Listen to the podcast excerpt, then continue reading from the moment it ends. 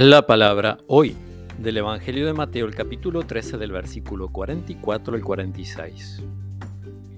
Jesús dijo a la multitud, El reino de los cielos se parece a un tesoro escondido en un campo.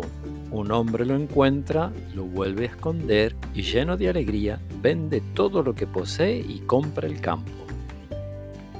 El reino de los cielos se parece también a un negociante que se dedicaba a buscar perlas finas y al encontrar una de gran valor, fue a vender todo lo que poseía y la compró.